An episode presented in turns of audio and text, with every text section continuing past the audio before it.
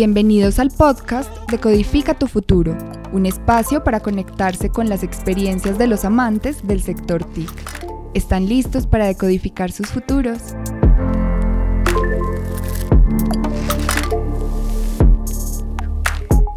Hola, bienvenidos al episodio número 6 del podcast de Codifica tu futuro. Hoy estamos con Marta Isabel Estupiñán. Hola Marta. Hola, muy bien. A nosotros nos alegra mucho tenerte hoy acá, además porque viendo tu perfil, em, pues sabemos que eres una divulgadora de comunidades en ciencia, tecnología, STEAM e innovación, comunidades con propósito y enfoque de género en tribu evolución, que ahorita vamos a hablar más sobre esto, y también eh, administradora de empresas con experiencia en innovación, transformación apropiación TIC. Organiza eventos de innovación con comunidades de programación, Startup Weekend, Campus Party y con la ciudadanía en los laboratorios de innovación, ciudadanía digital, políticas públicas de innovación y ciudad inteligente. ¿Qué tal es este perfil? Em, cuéntanos un poquito, ¿qué te lleva a predicar esta fe? A esa pregunta me gusta mucho, Sara. Mira, yo creo que es bien interesante cuando encuentras algo. Y cuando encuentras algo se lo quieres contar a toda la mayor cantidad de personas que puedan recibir un beneficio de esto. Por esa razón, eh, yo di con las comunidades de, de programación y de ciencia hace un poco ya más de ocho años. Y lo hice con mi necesidad. Es decir, yo llevaba trabajando más de 15 años en, en, tecnología y telecomunicaciones y no sabía hacer mi propia página web, estaba autoformándome en marketing digital hace 10 años, pero yo dije, no, definitivamente tiene que haber algo más. Cuando las encontré dije, pero ¿por qué no se sabe de ellas? ¿Por qué hablan tan poco? Y como es un nicho tan especializado, pues uno encuentra todo esto es eh, precisamente dentro de estos nichos de, de jóvenes que están o terminando universidad o recién graduados o que ya se graduaron y pues que están en esa búsqueda de aprender lenguajes de programación y de estas comunidades. Entonces, no, yo dije ya, de una, yo me lanzo, yo quiero hablar de las comunidades, eh, para eso las investigué, fui voluntaria, formé parte de ellas, apoyé procesos, creé también mi propia comunidad. Y esa es la idea. Si tú encuentras algo que es valioso y que otras personas se pueden ver beneficiadas y quizás también lo están buscando, entonces qué chévere mostrarlas. Aquí la clave, eh, según lo que nos acabas de contar, es el sentido de comunidad. Y entonces aparece otra palabra y es tribu. Los seres humanos nos organizamos en tribus nativas, urbanas, rurales, digitales. ¿Por qué organizarnos así? Para ti, ¿qué es lo valioso de agruparnos de esta manera? No, mira, agruparnos es, es maravilloso, eh, forma parte del ser humano, somos seres sociales. Y creo que eso nos permite también crecer, generar confianza.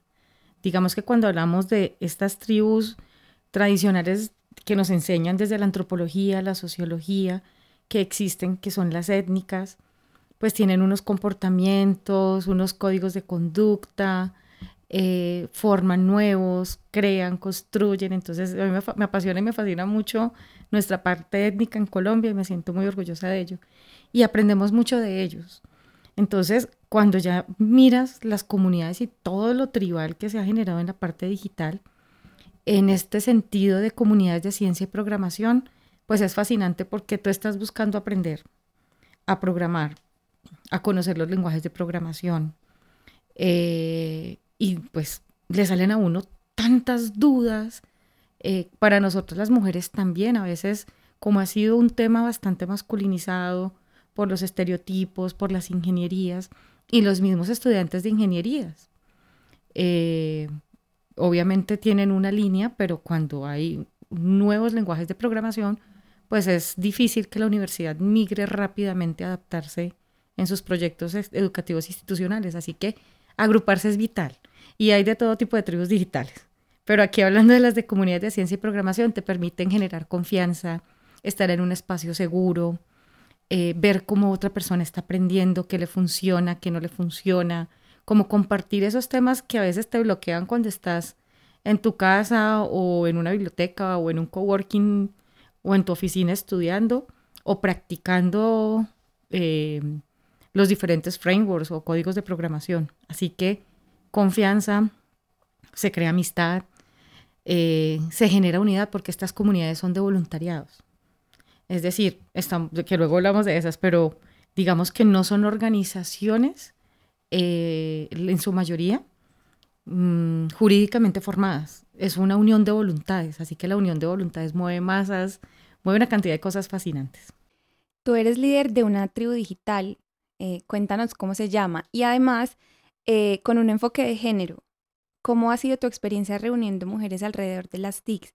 Eso por un lado. Y por otro lado, ya que hablabas como de esa, como de ese sentido étnico en nuestro país, ahorita nos contabas que también trabajas con comunidades indígenas en Cali. Entonces, ¿cómo podríamos relacionar esas dos comunidades en ese enfoque, en ese interés que tú tienes?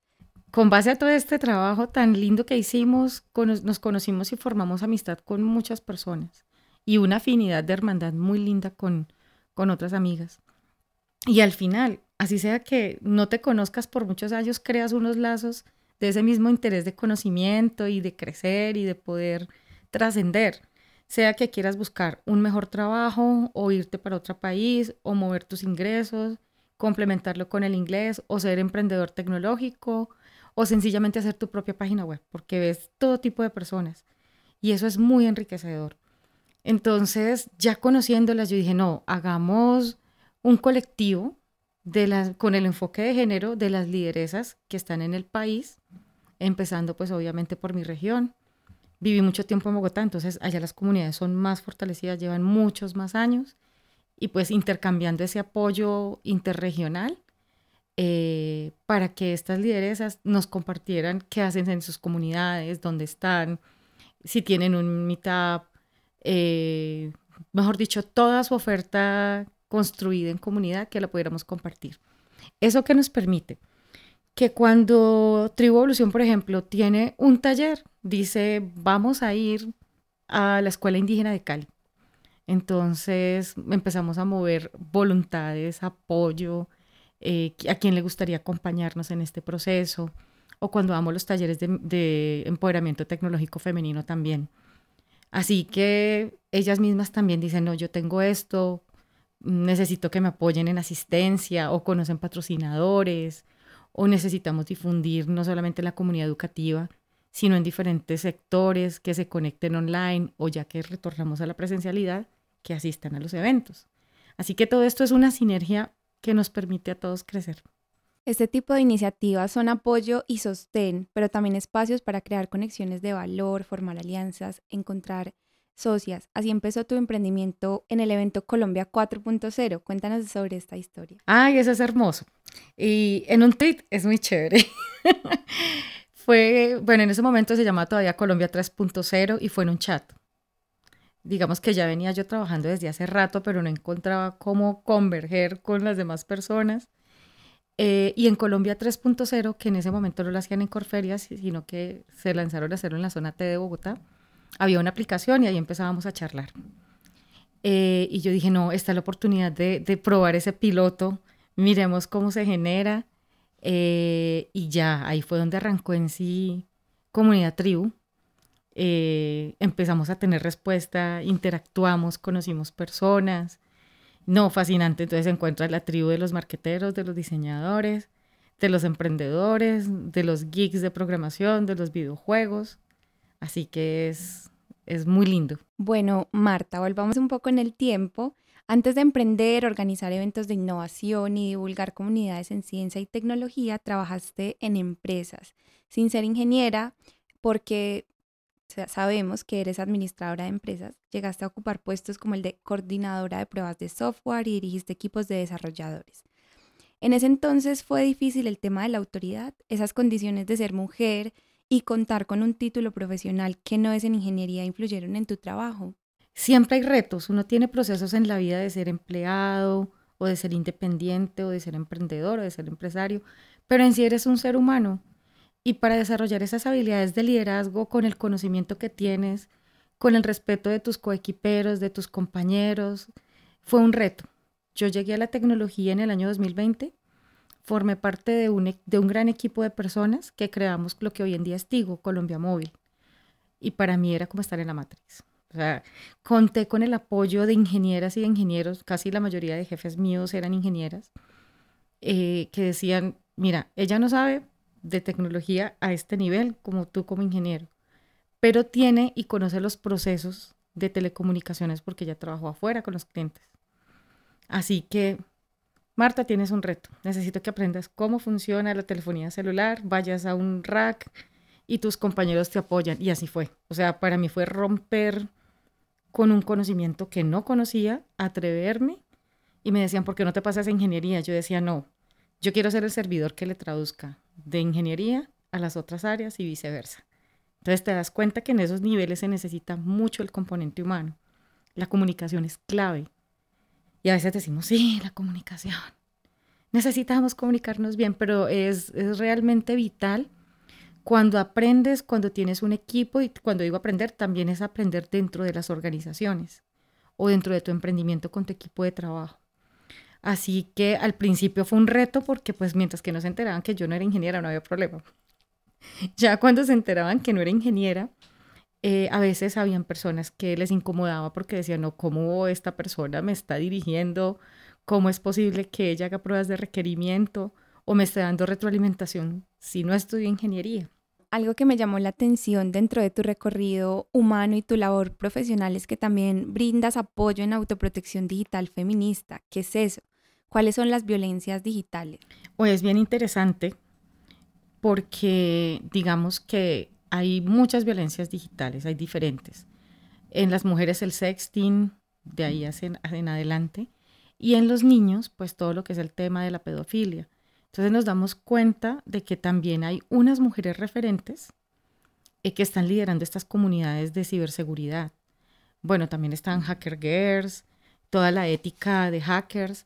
Sin embargo, cuando lo bajas a tu realidad, cuando nosotros damos los talleres de los niños, nos damos cuenta que las mamás tienen eh, esa vigilancia tecnológica de prevención de violencias invertida. Dicen, mis hijos son los nativos digitales, yo poco o nada sé. Así que los hijos les manejan las claves y cuando no son los hijos, son los familiares o el esposo. Sé que no son todos los casos, pero en su mayoría sucede. Así que es bien interesante poder hablar con los adultos responsables de estos chiquillos a los que nosotros les damos los talleres. Descubrimos esa necesidad de poder mirar cómo podemos ayudar a las mujeres a prevenir el sexting, que es el que más se da con mayor fuerza, pero también hay otros tipos de violencias, está la violencia política, las redes sociales, la misoginia, así que en estos colectivos nos unimos, pues para decirle a las mujeres no están solas. Y también hay colectivos de feministas como Artemisas, que ellas están todo el tiempo allí, tanto en redes sociales como en la presencialidad y en la virtualidad, nos unimos a otras causas para poder apoyar desde lo básico. O sea, sé que para muchas personas los conceptos técnicos o tecnológicos son muy fáciles y dicen, ay, pero eso es obvio.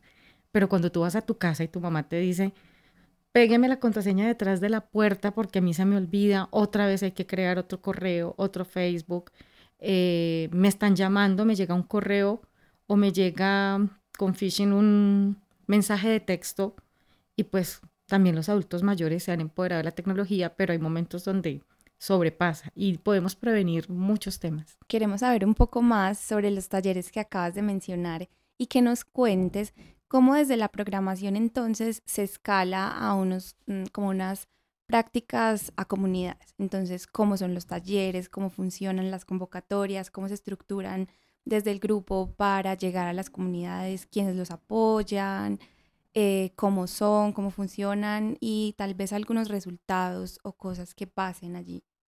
Creo que cuando tú aprendes, tú dices, bueno, esto me funcionó, qué chévere poder llegar a otras personas que también les pueda ser útil esta información y tener un alcance.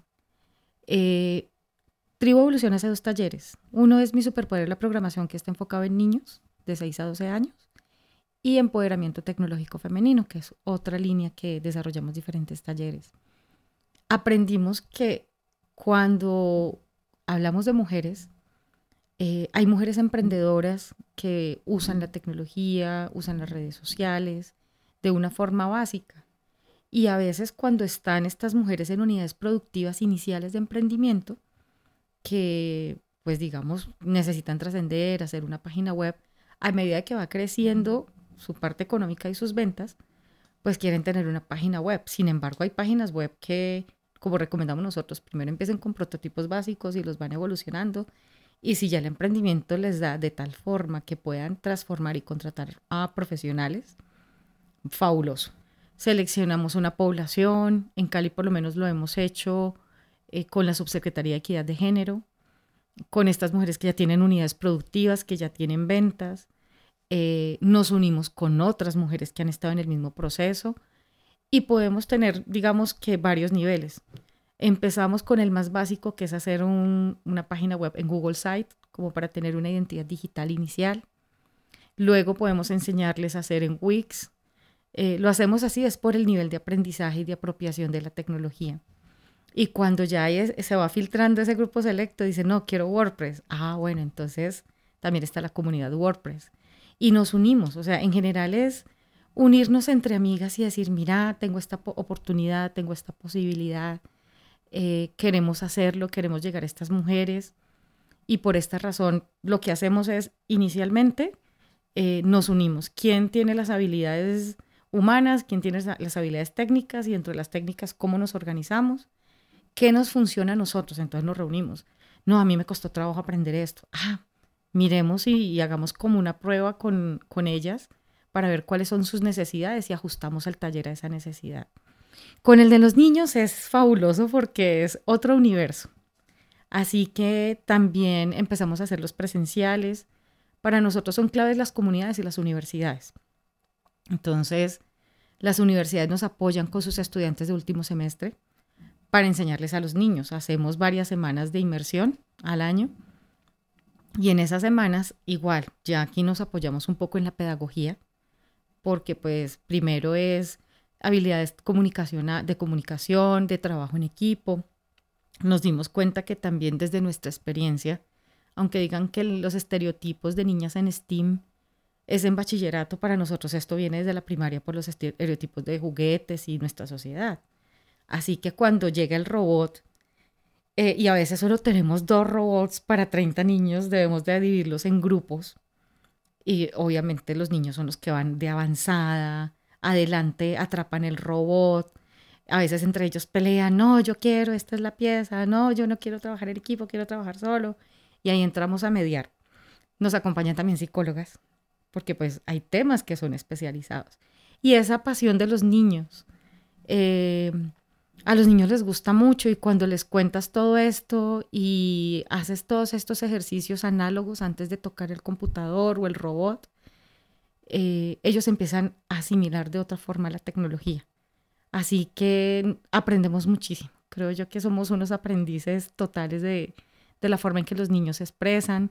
Cuando lo hacemos con comunidades y con etnias, bajamos también la información de su lengua nativa, para hacer rondas infantiles, las docentes también son eh, de su etnia respectiva, entonces ahí hay que trabajar con ellas de la mano porque ellas son las expertas, nosotros simplemente somos unos facilitadores para romper esa brecha de acceso y como decimos nosotros, si una niña o un niño tiene una experiencia de conocer un robot, eh, así no tenga el alcance, así la institución pública quede en la zona rural o en el casco urbano, pero tenga ese acceso, pues se va a romper mucho más la brecha. Y en especial que si desde la niñez y en especial, valga la redundancia de nuevo, eh, las instituciones educativas, yo sé que están trabajando un poco más en los docentes, en fortalecerlos en temas STEAM, eh, también es que en primaria se fortalezca todo esto, porque también podemos desarrollar esas habilidades que nos van a permitir prevenir violencias de género, racismo, machismo, clasismo, homofobia, y así estos niños serán unos profesionales que ya tengan una conciencia, ah, esto es una violencia. Eh, y cómo lo que ellos vayan a desarrollar, sea propio con una empresa o con un videojuego, puede impactar y disminuir esas violencias y no seguir como manifestando toda esta órbita que, no, sí, claro, tienes que programar, es lo del futuro, la cuarta revolución industrial, te pagan bien, porque pagan muy bien. Así que esa es como, como la moda, ¿no?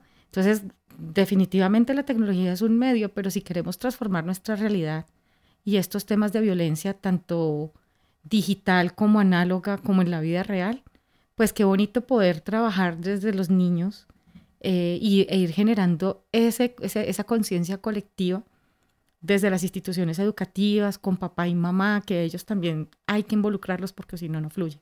En tu charla TEDx dijiste que aquí en Colombia hay comunidades de mujeres de videojuegos, programación, realidad virtual. Actualmente estás escribiendo un mapa de las comunidades del país. ¿Puedes mencionar algunas y además esta experiencia de, de mapping sobre estas comunidades?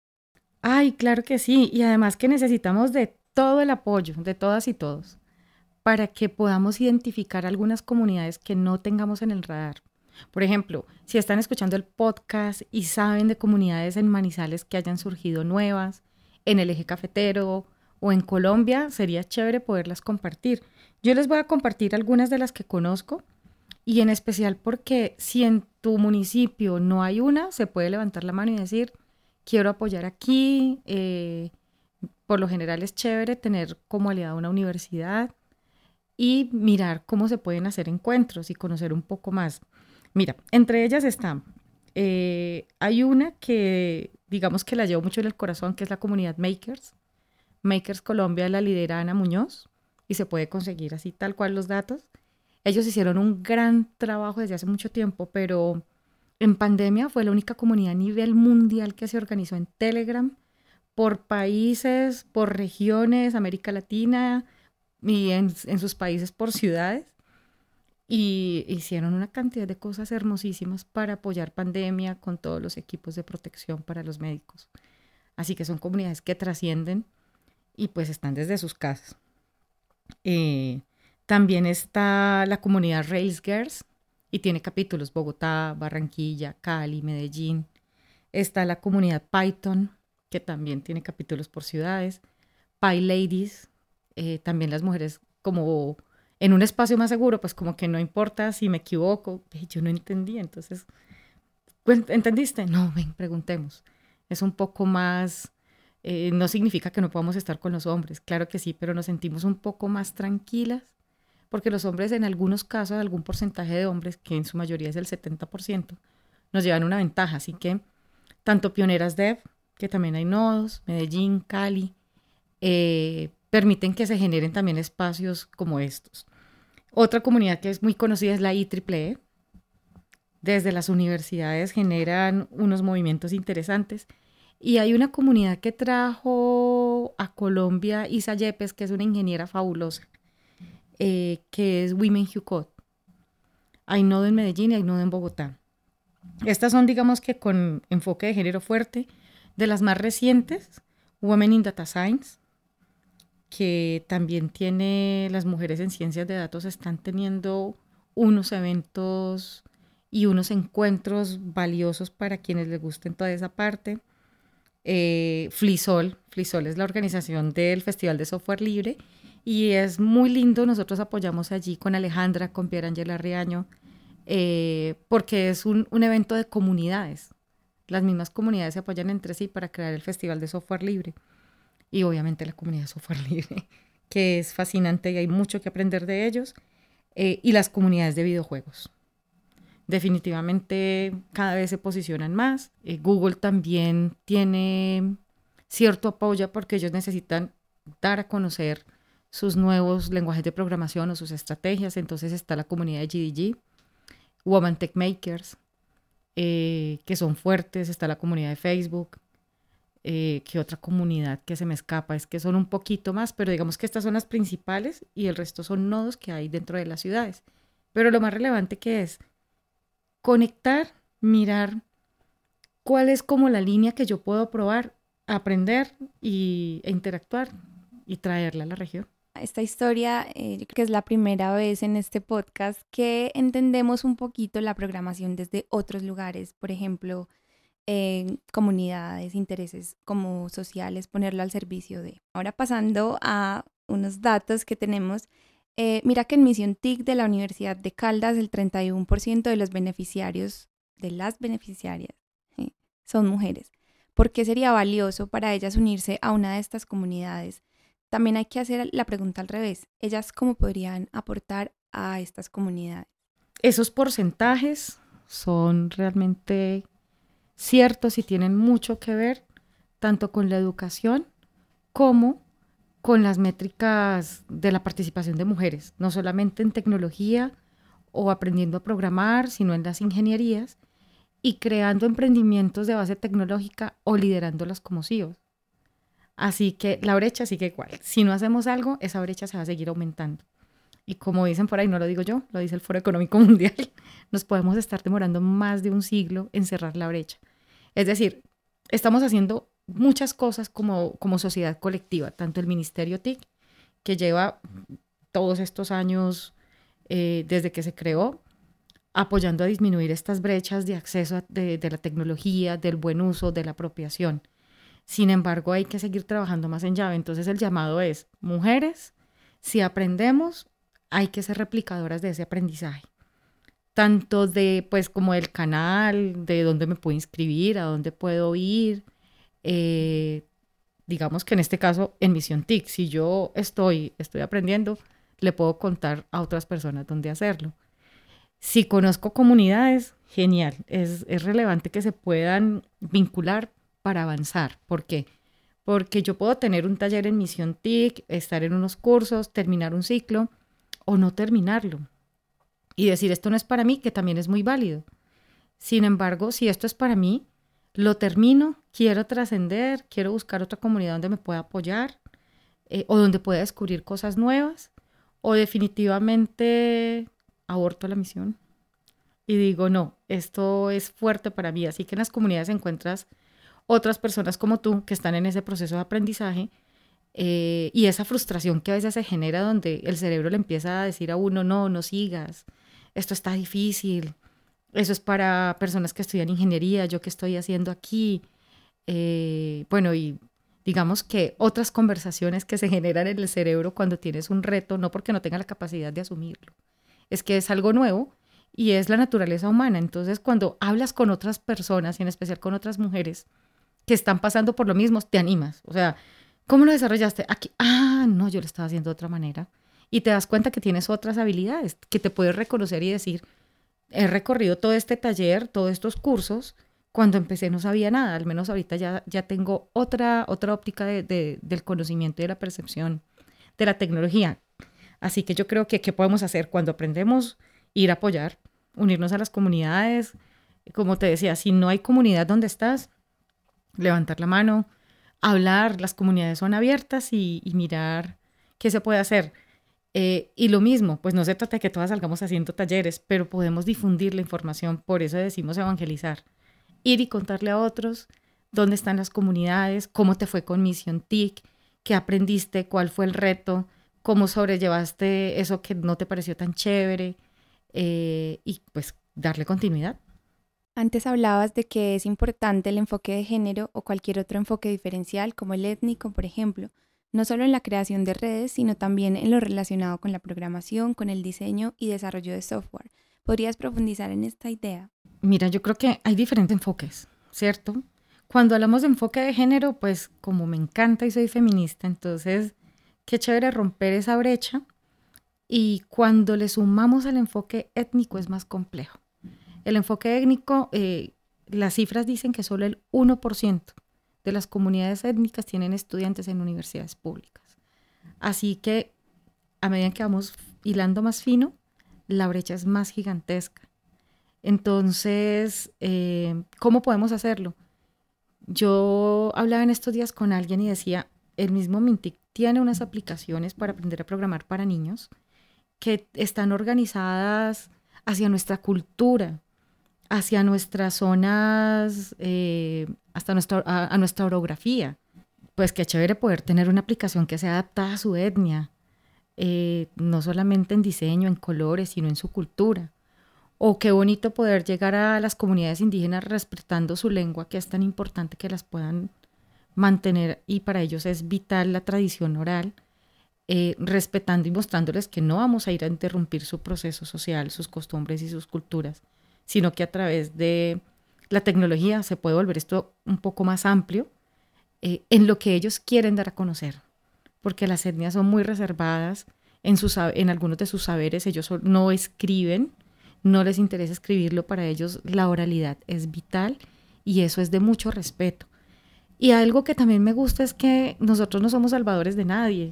Es decir, qué chévere que hayan otras comunidades. Es más, a veces las mismas comunidades de hombres, algunos hombres han sido muy empáticos con nuestro género y han apoyado a crear comunidades de mujeres. Pero también hay mujeres que las han creado. Es vital el relevo generacional y no quedarse pegado en el liderazgo. Y saber que a medida en que todos aprendemos y rotamos el liderazgo, pues qué genial porque es que todos podemos ir aprendiendo otras cosas, la tecnología evoluciona a un nivel muy rápido, así que esto nos permite como intercambiar saberes y conocimientos. En mi caso con mi esposo tenemos una empresa que es Mercadeo Web Efectivo, hacemos analítica web. Nuestra línea es salud, nuestra línea es humano. Eh, no solamente es un foco de marketing, de segmentación de cliente, no es nuestros principios, nuestros valores. Lo que está en contra del ser humano no va con nosotros. Eh, así sea comercialmente viable. Entonces, por esta razón, no trabajamos con empresas de licores, no trabajamos con empresas de cigarrillos eh, y somos muy cuidadosos de seleccionar y cómo nosotros podemos decirle al cliente, mire, él no se da cuenta, pero le ponemos un enfoque de género, eh, le ponemos un enfoque diferencial, bueno, digamos que directamente no se da cuenta, pero después les decimos. Mm, ustedes pueden llegar a esta población, no solamente miren a la mujer como un objeto comercial que les va a comprar más, eh, es cómo se va a trascender esta familia y el impacto que si esta mujer compra este producto puede transformar su vida. Así que esto es un juego bien interesante. Eh, y por esa razón también nuestros clientes son diferentes, porque estamos buscando esos nichos de estas personas que tienen esa conciencia colectiva en sus empresas. Hay en otras donde no se puede, y es válido. Entonces les decimos muchas gracias, hasta aquí llegamos, pero se puede trascender. Si soy empleada, cuando yo fui empleada, lo mismo, sin tener todo el conocimiento que tengo hoy en día, pero yo decía, ¿y esto cómo puede beneficiar a la persona? Eh, si pensamos de esta forma, ¿será que eso fluye? Por ejemplo, cuando teníamos temas de, de analizar las telecomunicaciones, pero ¿por qué no sacamos otro tipo de planes? ¿Y qué tal si la gente no tiene tanta plata? ¿Cómo podríamos ayudarles? Eh, digamos que es, eso, es como ir un poco más allá eh, y tener esa escucha real. Yo creo que eso es lo primordial. La comunicación para mí es clave y eh, soy un aprendiz. Creo que aún sigo cometiendo errores y lo seguiré cometiendo para seguir aprendiendo, pero ya con ese aprendizaje nos permite trascender. Definitivamente la tecnología es un medio, no es el fin y el ser humano, pues somos nosotros los que con esa conciencia colectiva vamos a transformar realidades.